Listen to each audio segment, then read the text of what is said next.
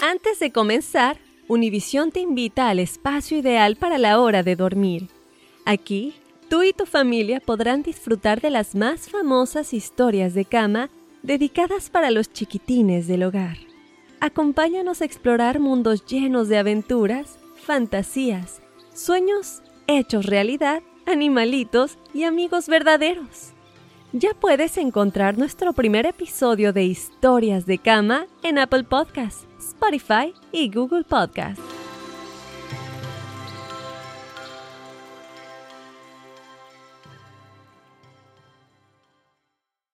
Suscríbete ahora en Apple Podcasts, Spotify o en cualquier plataforma de podcast y busca la frase Juntos We Shine. Alegra tu día con historias de inspiración que te motivarán, porque juntos We Shine. Presentado por Target.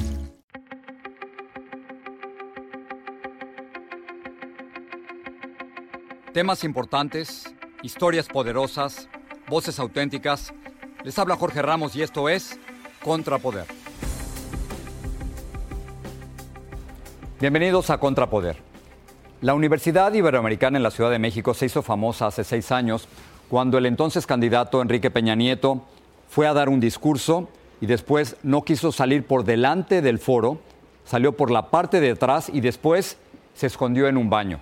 Por supuesto, poco después salió huyendo con sus guardaespaldas. Eso se hizo famoso y desde entonces ningún candidato presidencial había querido regresar a la Ibero, como es conocida en México. Bueno, el candidato que va en segundo lugar en las encuestas, Ricardo Anaya, el candidato de la coalición de partidos del PAN y del PRD, decidió ir a la Ibero y después de que los estudiantes tuvieron la oportunidad de conversar con él, yo me senté a hacerle las siguientes preguntas. Vamos a escucharlo. Ahora es una conversación Em, tengo mis preguntas, supongo que tendrá sus respuestas. Y, y, quería empezar viendo las, las, últimas encuestas. Esta mañana estaba viendo las encuestas. Está cayendo, en la encuesta de reforma está cayendo, en la encuesta del financiero está cayendo. Todo parece indicar que va a perder. Yo no creo. Todo parece indicar que va a perder. ¿Qué, qué ha fallado? ¿Por, qué van, por qué van mal? yo he tenido una digamos, constante en la campaña. No he descalificado ninguna encuesta, te digo lo que yo creo, porque te ofrecí contestar con la verdad. Yo estoy absolutamente convencido de que vamos a ganar la elección y de que vamos a lograr un cambio profundo para el país. Pero las encuestas están mal. Las encuestas Mira, no voy a descalificar ninguna porque nos vemos muy mal los políticos. Cuando sale una encuesta que te favorece y dices, miren, esta encuesta es la buena, y luego sale una encuesta que no te favorece y dices, en esta encuesta no creo.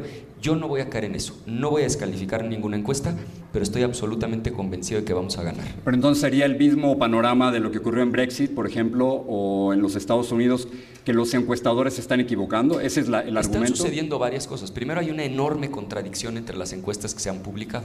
Bueno, no, porque en todas va perdiendo usted. No, no, no, no en todas, no en todas. ¿En cuál no? No, a ver, nosotros tenemos, mira, Jorge, más allá de lo que se publica, no, es que eso sería noticia. ¿En cuál no va perdiendo? No, nosotros tenemos nuestras propias mediciones. Tú imagínate una campaña presidencial que no tenga mediciones propias. No lo entiendo, pero, ¿en cuál va ganando usted? Lo he dicho en algunas nuestras. ¿Sí va ganando en algunas? Y vamos a ganar, no tengo ninguna duda. Te lo digo con honestidad. O sea, ¿usted tiene mediciones internas que indican que usted va a ganar? Sí. ¿Y las, puede hacer públicas? Porque no sé a quién esté viendo aquí, pero ¿las, ¿las pueden hacer públicas? Sí, claro que se puede hacer público, pero mira, no vamos a caer en la guerra de encuestas. Faltan 26 días para que la gente salga a votar. La gente va a votar en absoluta libertad un porcentaje altísimo de la gente no ha tomado su decisión. Por eso me da mucho gusto venir a este tipo de foros, que no son mítines de gente que ya de antemano tomó su decisión. Voy a seguir convenciendo a la gente, voy a trabajar todos los días con todas mis fuerzas por ganarme la confianza de los ciudadanos y estoy convencido de que voy a ganar. No, no piensa declinar, o sea, bajo ninguna circunstancia. Bajo ninguna circunstancia. Ninguna. Si le sigue yendo igual después del tercer debate, no va a declinar. Me va a ir muy bien. Falta una semana para el debate. Me va a ir muy bien el debate. Muy bien. Usted ha tratado de presentarse como alguien antisistema, pero muchos no lo ven como antisistema, sino como parte del sistema. Em, déjame decirle lo siguiente, Felipe Calderón, su ex jefe, sí fue su ex jefe. Colaboré nueve meses en su gobierno, sí. Ok. Dijo en un tuit lo siguiente, abusaste de tu poder para cancelar la democracia interna del PAN y violentar los derechos políticos de una mujer que era la candidata más viable del PAN. ¿Le merece usted una disculpa a Margarita Zavala? A ver, contesto las dos preguntas.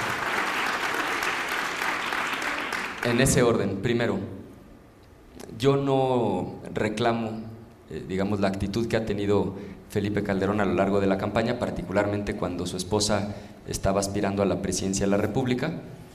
Si mi esposa fuera candidata a la presidencia de la República, la apoyaría yo con todo y muy probablemente también me atravesaría y metería el cuerpo pues con la fuerza que yo tuviera para tratar de ayudarle. Entonces, por ese lado no lo juzgo ni lo tomo personal. Segundo, se lo he dicho a Margarita de frente.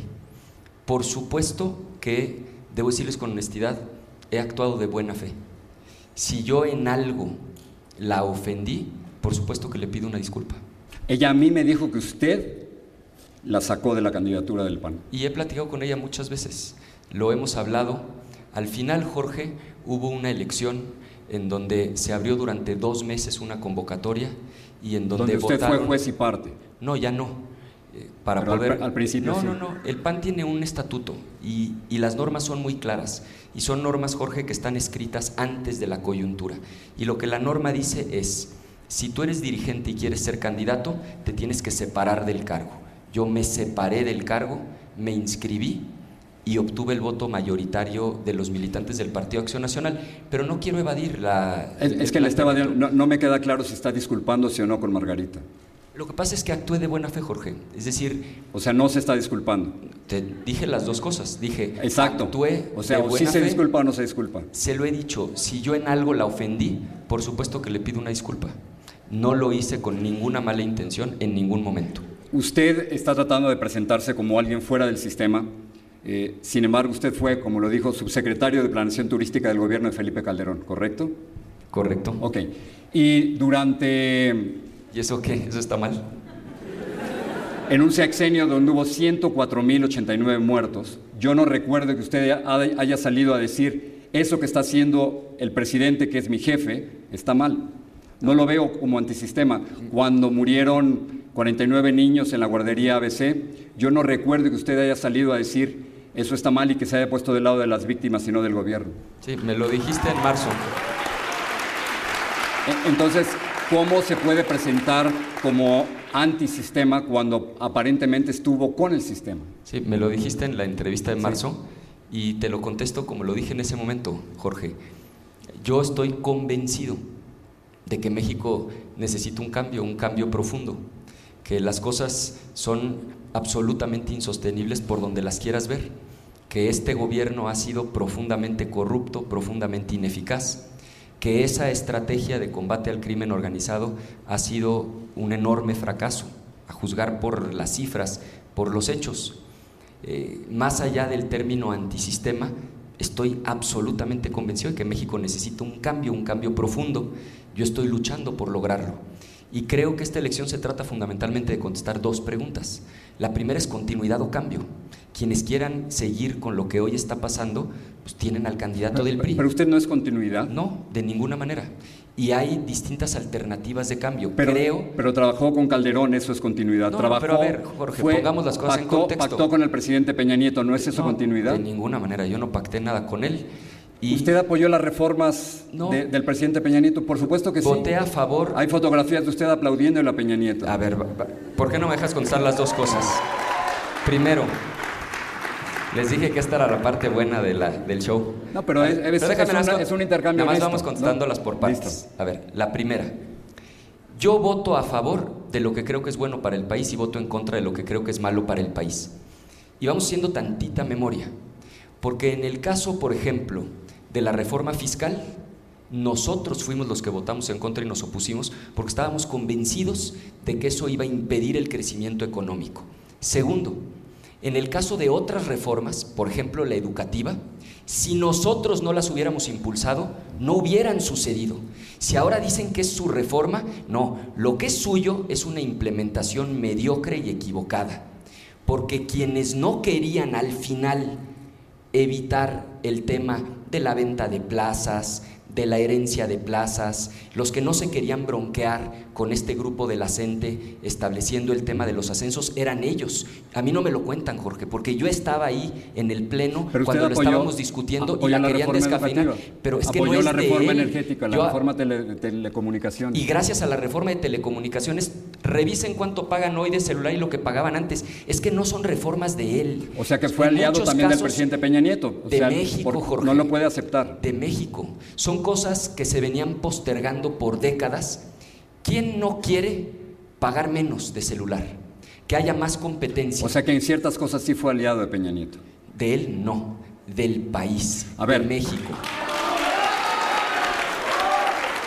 Hablando sobre estos, sobre estas alianzas. A ver, mi, mi argumento es este. Usted se está tratando, la, la última entrevista que tuvimos, usted se trató de, me dijo que se identificaba como un rebelde.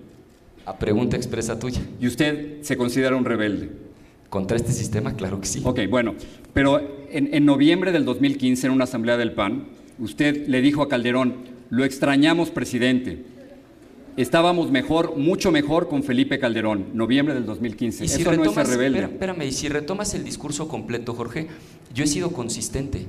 Siempre he dicho que en materia económica, yo me ¿Consistente a acuerdo de favor ese discurso en contra, no? porque yo no leo discursos ajenos, yo escribo mis propios discursos y me hago cargo de lo que digo. Lo que yo dije ese día, entre otras cosas, es que la economía en 2012 estaba creciendo al doble de lo que estaba creciendo en ese momento. Por supuesto que en muchas cosas estábamos Lo mucho mejor. extrañamos, presidente. Oye, es un expresidente en una asamblea nacional del PAN. Mira, Un decía Octavio expresidente que Paz, tuvo 104 mil muertos. pero yo no estaba hablando de eso, Jorge. Está, dice Octavio Paz que para que un juicio sea válido, para que cualquier juicio sea válido, se tiene que poner en el contexto en el que ocurrió. Octavio Paz. Entonces, el que yo en una asamblea nacional, en referencia, es más, en el último debate presidencial, que ni siquiera me tengo que ir al 2015, Sí. en el último debate presidencial, en el primero, dije que así como consideraba que en materia de seguridad la estrategia había fracasado y no la compartía, también dije que en materia económica estábamos mejor y estábamos creciendo al doble. Soy consistente con mis posiciones. Claro, aquí es extrañar un presidente de nuevo que tuvo 104 mil No, muertos entiendo o estar punto. aliado con un presidente tu punto como Peña y Nieto que va a ser... extraño la violencia. No, no quiero violencia para el país, no creo en esa estrategia y no, no soy aliado de Peña Nieto. A ver, hablando de Peña Nieto, va a ser el sexenio más sangriento en la historia moderna de México. Sí, más que el anterior. En el- la última entrevista que, que tuvimos, usted me dijo que, lo voy a citar, cuando yo le pregunté si metería, primero, si el caso de la Casa Blanca era un caso de corrupción. ¿Usted cree que es un caso de corrupción? Creo que sí. Del presidente y de su esposa. Sí, te dije que sí en marzo Ok. y lo sigo creyendo. Y cuando yo le pregunté si metería en la cárcel a Peña Nieto, usted me dijo, y cito, por supuesto que sí. Y lo sigo sosteniendo. Ok. Y ahorita lo explico. Eso fue en marzo, pero luego en abril aparentemente se echó para atrás y dijo, yo estoy absolutamente abierto a construir con quienes haya que construir para ganar esta elección, sugiriendo de nuevo una alianza con Peña Nieto. No, con Por fin, de- o lo mete a la No, no, no, cárcel él o se va de cuates a cenar con él, no A ver, entiendo. Que quede clarísimo, con él no. Una cosa es que yo diga que estoy dispuesto a construir con quien haya que construir para. O el sea que bien no era una país. alianza, no, una alianza con el presidente No, Peña Nieto. No, bajo ninguna circunstancia, claro que no. Y por una razón de lógica elemental, porque quiero un cambio para el país, porque no quiero representar la continuidad de este régimen. Y segundo, a ver, también me han dicho que sueno autoritario diciendo que yo voy a meter a la cárcel.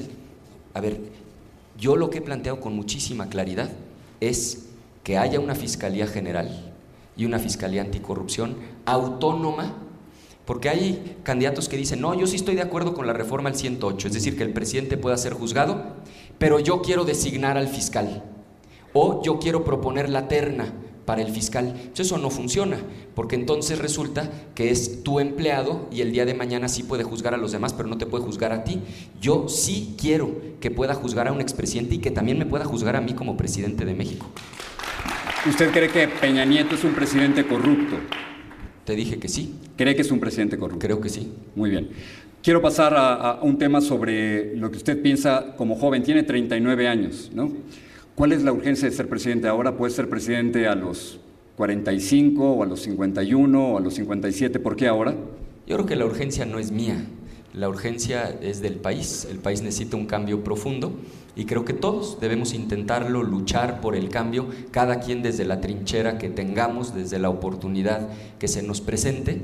Eh, no creo yo en figuras iluminadas, en gente que está predestinada a lograr las cosas.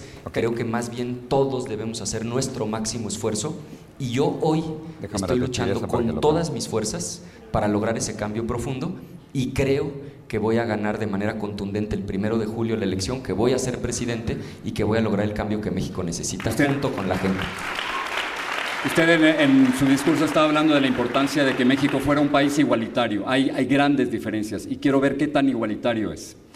Usted ha dicho sobre el aborto, estoy a favor de la vida y en contra de que se criminalice a las mujeres. ¿Está, está a favor del aborto? A ver, en eso, Jorge, exactamente lo que acabas de decir es mi posición. Yo respeto si alguien tiene una posición distinta. No entiendo usted Pero estoy dando mi posición. Yo estoy a favor de la vida y sí creo que es un ser vivo el que está en el vientre de su mamá. Pero, a ver, ¿está a favor...? déjame decírtelo. No, no, es que, perdóneme, ¿está a favor del aborto o está en, está en contra del aborto? ¿Qué me estás preguntando? Si yo creo, si yo promovería el aborto, no, no lo promovería. Ricardo Anaya está a favor o en contra del aborto. Es que no es binario. Son dos. No, es. Te voy a decir por qué no, porque son dos respuestas, Jorge. La primera respuesta es: yo estoy a favor de la vida. Yo creo que ahí hay un ser vivo que tiene derechos por ser una y persona. Nadie, nadie aquí diría que pudiera estar en contra, pero, no, sí, no, pero es una cuestión. No, no, no, no, es que si hay quien, y está en todo su derecho, de pensar que hay más que haber una persona con derechos, es parte del cuerpo de la mamá. Yo respeto a quienes piensan así. Eh, ¿Usted cree que las mujeres tienen el derecho de hacer lo que quieran con su cuerpo? Y más en una universidad. Segundo, ¿qué estoy en contra? De que se criminalice a una mujer que a una mujer la quieran meter a la cárcel porque tomó esa pero decisión. Pero es que no me está, lo entiendo, pero no me está contestando. O sea, usted está en contra del aborto. Es que no entiendo por qué no te estoy contestando. Más, bien si me diga, como tú quieres. ¿Está en contra del aborto o no? Pues ya te dije, estoy a favor de la vida. ¿Quieres no, que no, lo no, al revés, en contra del aborto? Nada más que tengo que aclarar, porque hay quien está en contra del aborto y pretende criminalizar a las mujeres. No es mi posición, Jorge. Ok, pero está en contra del aborto. Pues que tú quieres que lo frasee al revés. Yo claro, yo, quiero que me, bueno, lo único que quiero es que me conteste.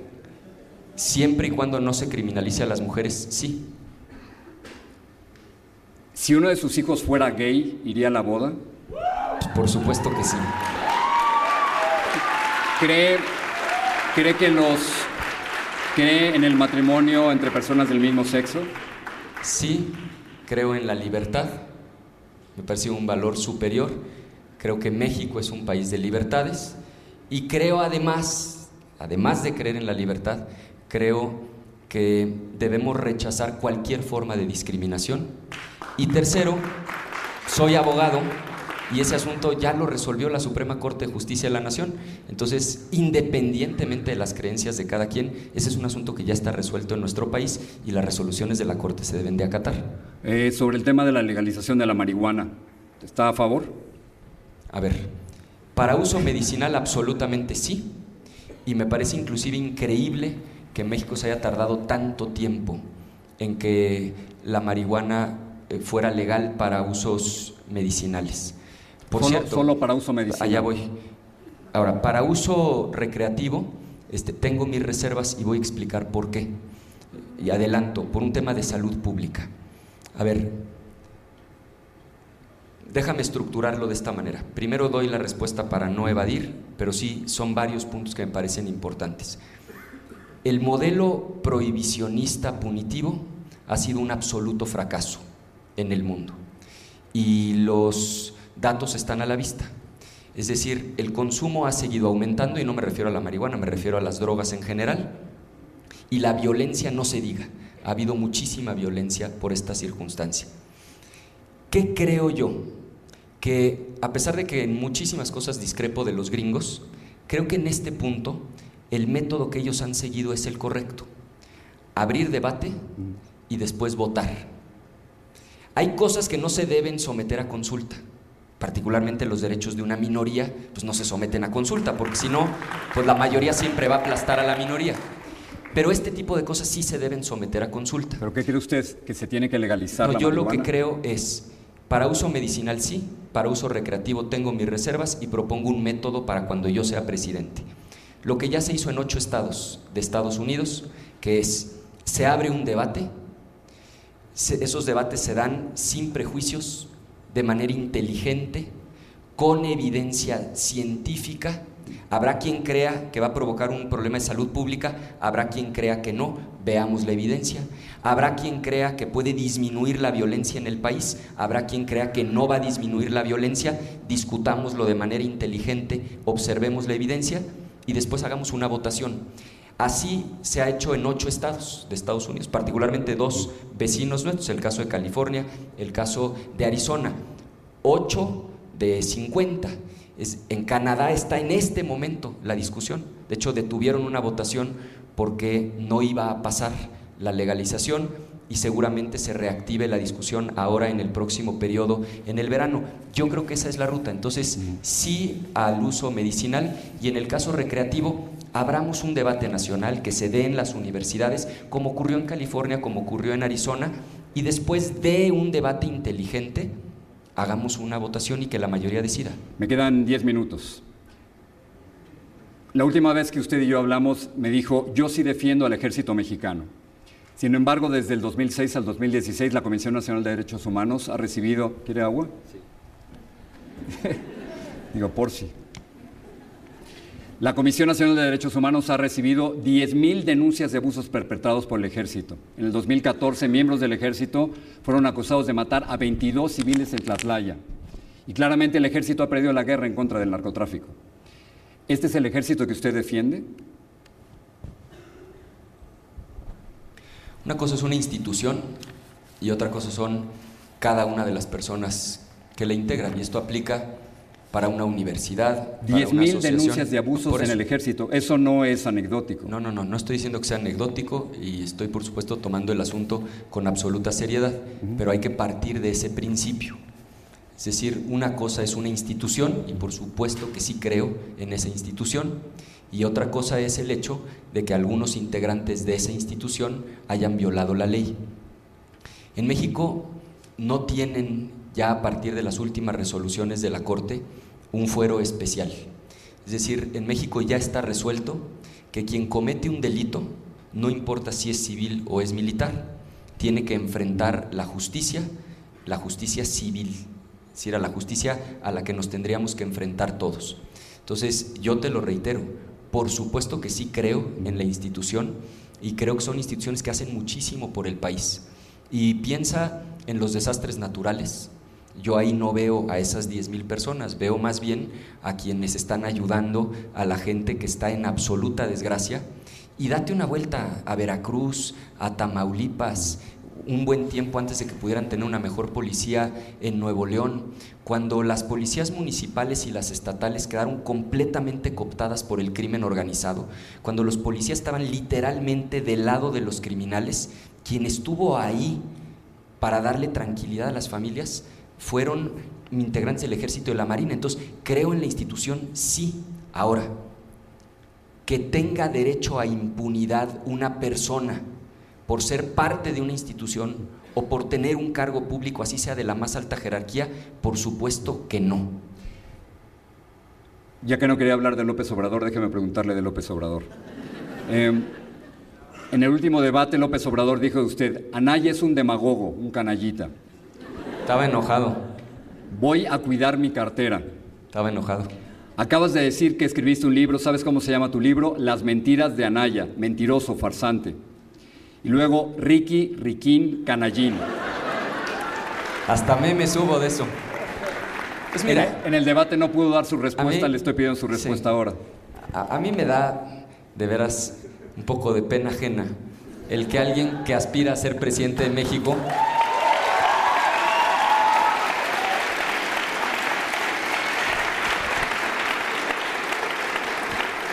se conduzca de esa manera, porque pues un debate presidencial no es un concurso para bufón del pueblo ni una competencia para ver quién pone los mejores apodos. Yo creo que un debate presidencial es para pueblo. discutir ideas. ¿Qué estábamos discutiendo ahí? Fíjate. Lo que estábamos discutiendo ahí, que él se enojó muchísimo, es si ha habido o no más inversión en la Ciudad de México cuando él fue jefe de gobierno o ahora. Porque estábamos concluyendo todos que para que haya empleo tiene que haber inversión. Y entonces yo le demostré con datos del INEGI, del anuario, que la inversión cayó. Y su respuesta pues, son esas cosas que tú ahorita leíste. Pues no, no me merece mayor, mayor atención. Tengo algunas preguntas rápidas y aquí es donde muchos, uno por lo menos ha caído. Piénselo bien. Em, O sea, que es ¿qué, tres, qué tres libros lo marcaron? Y no me diga la Biblia. y no me va a decir la Biblia, por favor.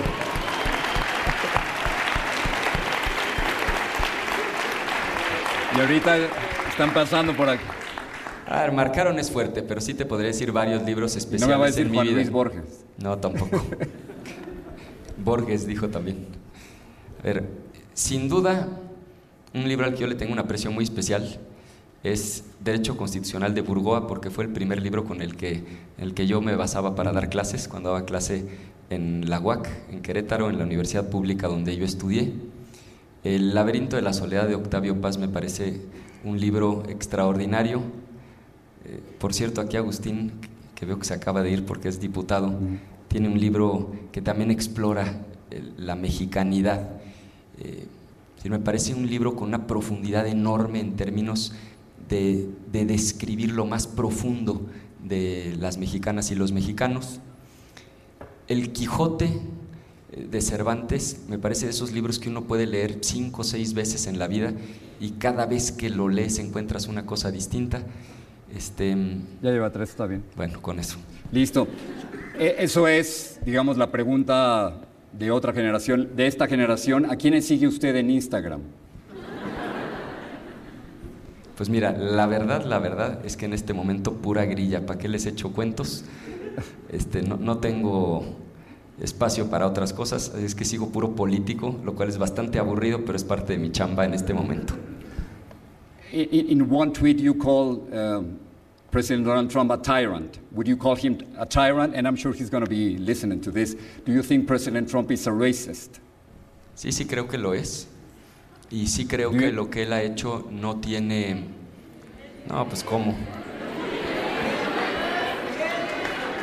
Bueno, el, el punto es, si usted le llamó tirano a Donald Trump y si usted cree que es un racista, si se atrevería a decírselo en su cara. So the point is, if you call Donald Trump a tyrant and a racist, would you tell him to the camera? I do think he speaks as a racist y creo que eso es absolutamente inaceptable y creo que lo que ha hecho... No, pues entiendan que estamos en campaña, pues ¿para qué les voy a dar un rollo en inglés? Mira, lo que ha hecho Jorge Trump es de veras muy grave, porque en, en un afán de ganarse a una parte eh, de su país, ha dividido profundamente al pueblo norteamericano. Para México esto no es un tema menor, porque como tú, hay 35 millones de personas de origen mexicano que viven en Estados Unidos. A propósito López Obrador, eh, decía él hace poco que la mejor política exterior es la interior y que él no se va a meter en lo que pasa en otros países. Yo creo que México no puede asumir una posición así cuando hay 35 millones de personas de origen mexicano viviendo en Estados Unidos. Para ponerlo en proporción, eso es más que toda la población de un país como Canadá. Es decir, hay más mexicanos en Estados Unidos que canadienses en Canadá.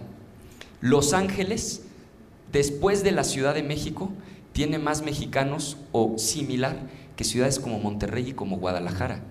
Entonces, para nosotros no es una cosa más el que este señor insulte, agreda de esa manera. Y para nosotros no es una cosa más tener un gobierno federal que no se ha comportado con dignidad y que no ha defendido el interés nacional. Yo aspiro a ser presidente de México para construir sí una relación de respeto, pero una relación de respeto mutuo, porque México necesita a Estados Unidos y mucho, pero Estados Unidos también necesita y mucho a nuestro país. Yo quiero ser un presidente que sí defiende el interés nacional.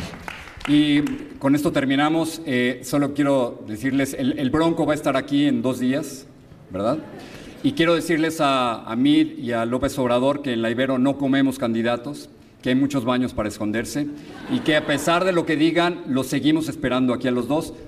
Un minuto más para decirles por qué creen que deben votar por usted y el, y el rector tiene unas palabras. Gracias.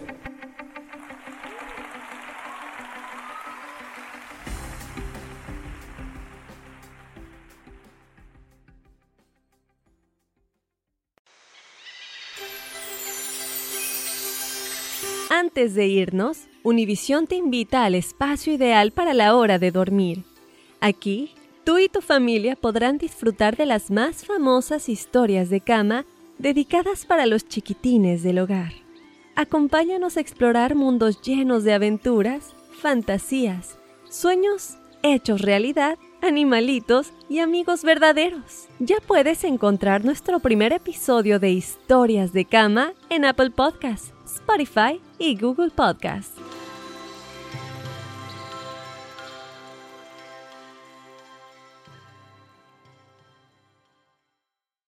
Hola amigos, soy Andrea Chediak. ¿Escucharon del nuevo podcast bilingüe Juntos We Shine presentado por Target? Ahí pueden oír las historias más inspiradoras de las personas extraordinarias en nuestras comunidades. Escucha Juntos We Shine por Apple Podcasts, Spotify o en cualquier plataforma de podcast. Fácil, ¿verdad?